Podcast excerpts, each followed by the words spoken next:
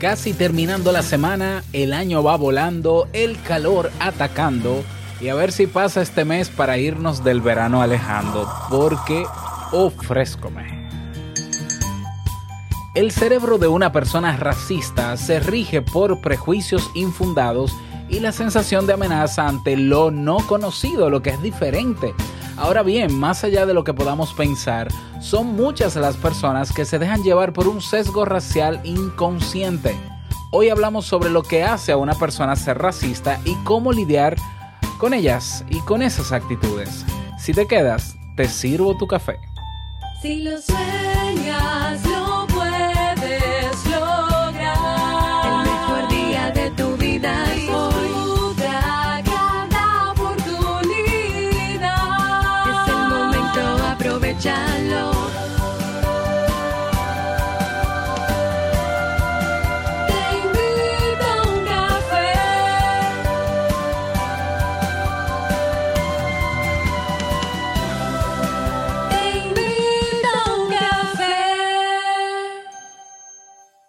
ahora contigo, Robert Sasuki, consultor en desarrollo humano y emprendimiento.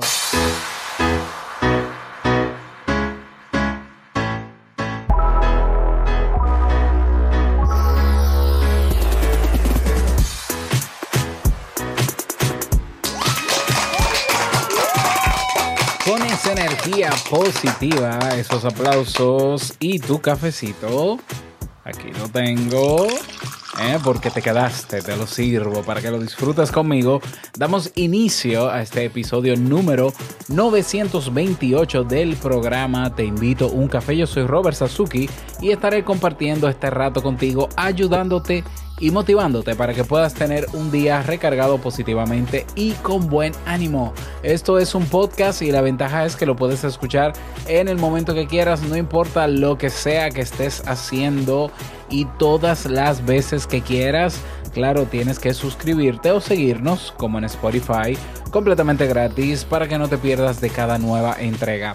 Grabamos de lunes a viernes desde Santo Domingo, República Dominicana y para todo el mundo y hoy he preparado un tema que tengo muchas ganas de compartir contigo y a solicitud de uno de ustedes espero también que te sea de mucha utilidad. Si ya te decidiste a emprender, a potenciar tu marca personal, construir tu sitio web, crear tu podcast, diseñar tu estrategia de ventas y monetizar tu negocio en línea, en el Club Kaizen tienes todo lo que necesitas. Si quieres emprender, ah, tienes el ánimo, la motivación, pero no tienes idea de en qué emprender, todavía al día de hoy estás a tiempo de inscribirte en el curso gratuito Encontrando mi idea de negocio. Ya comenzó el lunes, es decir, abrió el lunes, cierra hoy, esta noche, jueves. Así que inscríbete, aprovecha los contenidos que están ahí, pone en práctica las tareas que están ahí también para que puedas encontrar esa idea o ideas de negocios.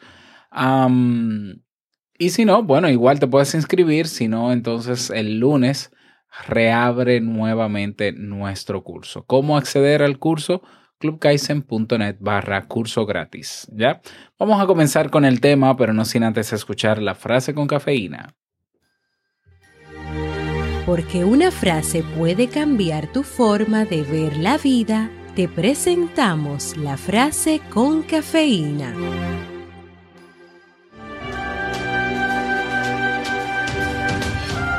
El racismo es la mayor amenaza para el hombre, lo máximo del odio por el mínimo de razón.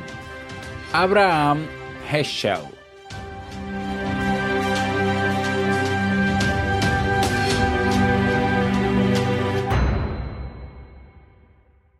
Bien, y vamos a dar inicio al tema central de este episodio que he titulado Racistas o personas racistas. ¿Qué los mueve y cómo lidiar con ellas? Este tema no eh, es un tema que se ha propuesto en teinvitouncafé.net. Como sabes, tienes ahí un botón que dice proponer tema.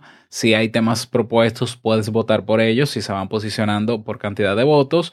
Y si no, también tú puedes eh, proponer el tuyo incluso de forma anónima. Y bueno, este tema eh, quien lo, quien lo propone lo describe de la siguiente manera. ¿Cómo responder a los comentarios racistas o agresiones verbales de personas racistas siendo inmigrante en los Estados Unidos o cual- cualquier otro país? Bien, vamos a hablar eh, sobre eso, pero antes de responder a esa interrogante, eh, quise investigar un poco qué hay detrás de las personas racistas, si se ha investigado, am, para eh, hacer un compilado lo más completo posible sobre por qué hay personas que son racistas o tienen actitudes racistas también, ah, porque yo creo que una persona racista puede dejar de serlo, yo realmente sí lo creo. Am, ¿Y qué diferencias hay entre una persona racista y una que no lo es en términos de su funcionamiento cerebral? Aprovechando que en la actualidad existen eh, métodos, imágenes médicas que nos permiten darnos cuenta qué zonas del cerebro se activan ante diferentes situaciones. Eso es interesante. Eso no necesariamente explica todo, todo el comportamiento de un ser humano, pero nos da una idea eh, para diferenciar a una persona de, con unas actitudes de otras. Bueno, es un, es un interesante referente. El cerebro de una persona racista se rige, como dije al inicio de este episodio, por prejuicios infundados y la sensación de amenaza ante lo no conocido, de lo que es diferente. Ahora bien, más allá de lo que podemos pensar, son muchas las personas que se dejan llevar por un sesgo racial inconsciente. Y basta que en ocasiones se dé una situación determinada para que quien menos, de quien menos lo esperamos, reaccione de manera discriminatoria. No todo el que tiene actitudes racistas necesariamente lo demuestra. ¿Ya? Hay quienes son aversivos, que atacan, pero hay otros que eh, perciben ese, ese miedo, perciben esa, esa sensación de amenaza ah, y lo que hacen es que huyen de la situación y otros simplemente no hacen nada. O sea que cada persona puede reaccionar de manera diferente. ¿Ya? Hay algo llamativo que nos señalan expertos en psicología racial, como son los doctores Leslie Seb- Sebrowitz y G. San de la Universidad de Brandeis, Massachusetts. Según ha podido verse, una buena parte de la población presenta precisamente varios de estos sesgos o errores mentales o esquemas inconscientes, pero automáticos. ¿eh? Los mismos que les pueden abocar a pensar o actuar de manera racista en un momento dado.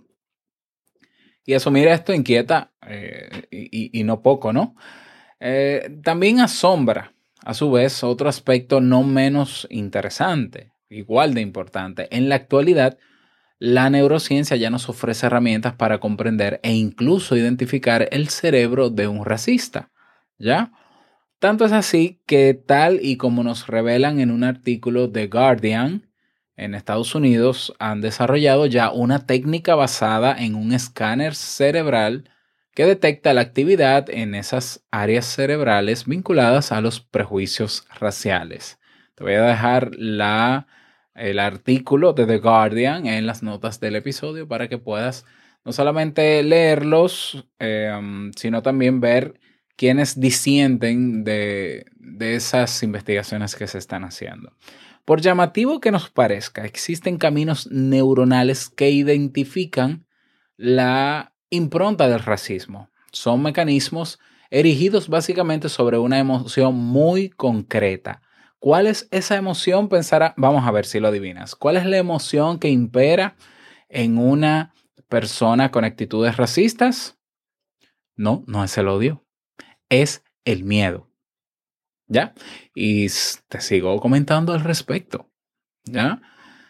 La profesora Jennifer Richardson, Richardson, Dios mío, estos apellidos, una neurocientífica del Dartmouth College en New Hampshire, realizó un llamativo estudio del cual también te dejo resumen en las notas del episodio que se publicó en el año 2003 en la revista Nature. O nature o nature. Bueno, según este trabajo cabe la posibilidad de identificar el cerebro de una persona racista viendo si se activan determinadas áreas en función de los estímulos que se le presenten, o mejor dicho, según la conversación que mantengan y con quién la mantengan.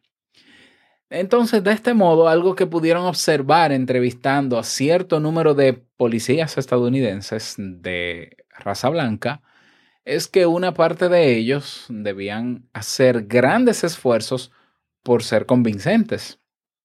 Esa concentración, por no decir nada ofensivo o despectivo, activaba ciertas áreas cerebrales. Por otro lado, aquellas personas con un claro sesgo racial también mostraban una mayor actividad en determinadas regiones. Y veamos cuáles son esas regiones. Una de ellas es la amígdala. La amígdala es esa pequeña estructura cerebral tan trascendente para nuestras emociones. Imagínate la amígdala, bueno, lo ideal es que lo busques en Google la imagen de dónde queda, pero queda eh, eh, en la parte inferior del centro del cerebro, vamos a decirlo así, es pequeñita, pequeñita, es una bolita pequeñita. Uh, es la se dice que es la centinela del miedo, es, esa parte del cerebro que nos mantiene alerta ante posibles peligros, entre otras funciones más. Y una de sus principales responsabilidades es interpretar qué puede ser una amenaza para nosotros, para después despertar la sensación, el sentimiento de rechazo, de incomodidad, de alarma, etc. ¿Ya? Entonces, eh, ha podido observarse cómo el cerebro de un racista activa al instante esta área al ver personas de otras razas u otras etnias. ¿Ya? Activa la amígdala, ah, que es la que se encarga de percibir que hay una posible amenaza frente a nosotros y eso desemboca en una serie de sentimientos o de emociones. ¿Ya? Ah, otro elemento que eh, se activa, otra parte del cerebro que se activa, otra región, es la corteza prefrontal. Imagínate la corteza prefrontal, más o menos, te pones la mano en la frente, ¿ya? Esa área de ahí. Y desde un punto de vista neurocientífico, las personas que no tienen sesgos racistas evidencian una clara diferencia respecto a quienes sí lo tienen. Y la diferencia está en la corteza prefrontal. Por tanto, cuando la amígdala se activa al ver algo diferente, una persona de otra etnia, por ejemplo, se conecta en las personas que no tienen sesgos racistas, se conecta al instante con la corteza prefro- prefrontal, que es la que se encarga de regular y de hacer el análisis consciente de a quién yo tengo enfrente y si hay una real amenaza o no. Entonces, una persona que no tiene sesgos racistas, aunque pueda sentir en principio cierto miedo porque está viendo una persona que no conoce de otra etnia, puede discriminar conscientemente y decir, no, yo estoy frente a un ser humano, que obviamente tiene rasgos diferentes a mí, porque yo no conozco esos rasgos, es una persona que tampoco conozco, bueno, no pasa nada. Y puede controlar esa emoción que se ha activado de miedo, de amenaza, de alarma, etcétera, etcétera. ¿Ya? Lo que se percibe en la... Y es algo que no pasa en el cerebro de un racista de acuerdo a estas investigaciones. ¿Ya? Es decir, se activa la amígdala y en vez de hacer una conexión directa con el lóbulo prefrontal o la corteza prefrontal, lo que se conecta directamente es con algo llamado el cuerpo estriado ventral, que es una, una de las áreas relacionadas con el sesgo racial y eh, se vincula con ese proceso mediante el cual optamos por la conformidad social, es decir, nos adherimos a lo que dice el grupo, a lo que defiende nuestra familia, los amigos o una parte de la población y que activa también un sistema de recompensa. Esto es interesante porque, eh, no, a ver, generalmente el tema de racismo, que sí que son prejuicios y otros componentes más, eh, hay una transmisión generacional y social que nos hace ser o no racistas. O sea, nosotros no nacemos racistas, sino que se nos va diciendo, mira, ten cuidado con el negro, ten cuidado con no sé qué, en la noche cuando niños te va a venir a buscar el no sé cuántos, y, y vamos creando ese rechazo, ese miedo sobre todo, y por eso rechazo, ese miedo hacia personas de diferente color o etnia, porque ha habido una transmisión consciente, inconsciente, directa, indirecta, de nuestra familia, de, de incluso de por generaciones, que eh, al final la persona con sesgo racial, pues lo que hace es que actúa, suele actuar en función de las personas del grupo social que piensan exactamente igual sobre las personas de otras etnias. Y esto parece, eh, en- quizás en, en épocas primitivas, parecería ser algo muy útil porque, claro, lo ideal para, imagínate el hombre primitivo, necesitaba constantemente ante algo desconocido volver al grupo y defenderse en el grupo y apoyarse en el grupo ante el miedo que tiene frente a lo desconocido. Pero en la actualidad no es necesario. Sin embargo, al parecer hay una conexión directa entre la amígdala, que fue la que mencioné, y el cuerpo estriado ventral en las personas racistas. Es decir, la persona racista no, no hace un análisis consciente de que estoy frente a un ser humano que sí que es diferente a mí, claro que sí, ah, pero que no pasa nada. Todo lo contrario. Inmediatamente percibe, ve a una persona desconocida de otra etnia, se activa el mecanismo de qué, es, qué, qué haría mi familia, qué haría mi grupo social con una persona como esta. O la rechazo, o la discrimino, o la agredo, o huyo de ella, o lo que sea, menos razonar conscientemente de que es un ser humano igual que yo. Que claro que es diferente que yo, pero es, es un ser humano. Claro, em, esto no tiene por qué ser exactamente así, ¿ya? Eh, me refiero a los estudios. En el tema de los estudios, este estudio puede tener sus sesgos también y errores y demás, porque obviamente se estudió el cerebro de policías.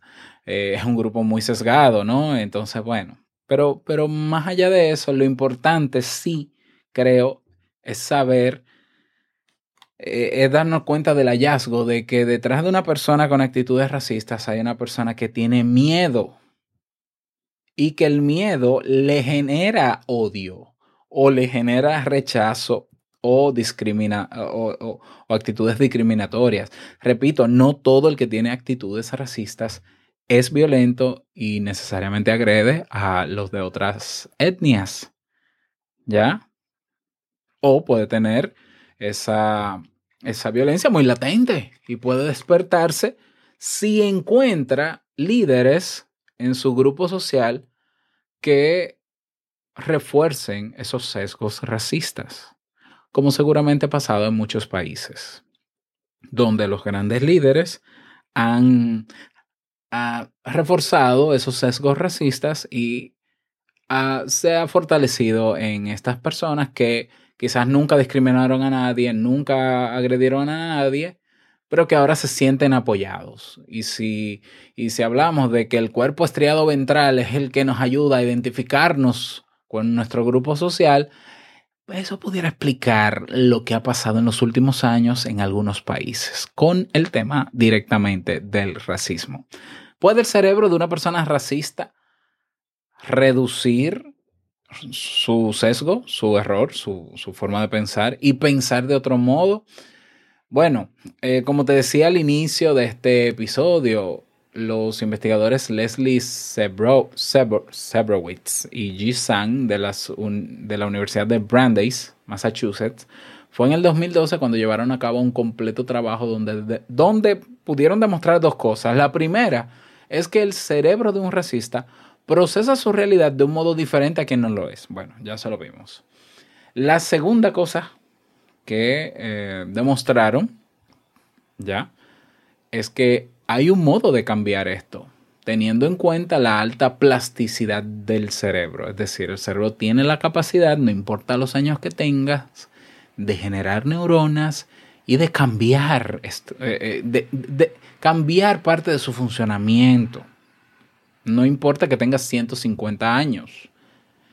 Eh, y la clave está, mencionan estas autoras, en el reflejo de aproximación. Es decir, bastaría con exponer de manera continuada al racista con esas personas que rechaza para que su sesgo se debilitara, para que evaluara sus prejuicios y para que su reflejo de evitación, miedo o rechazo perdiera fuerza. ¿Ya?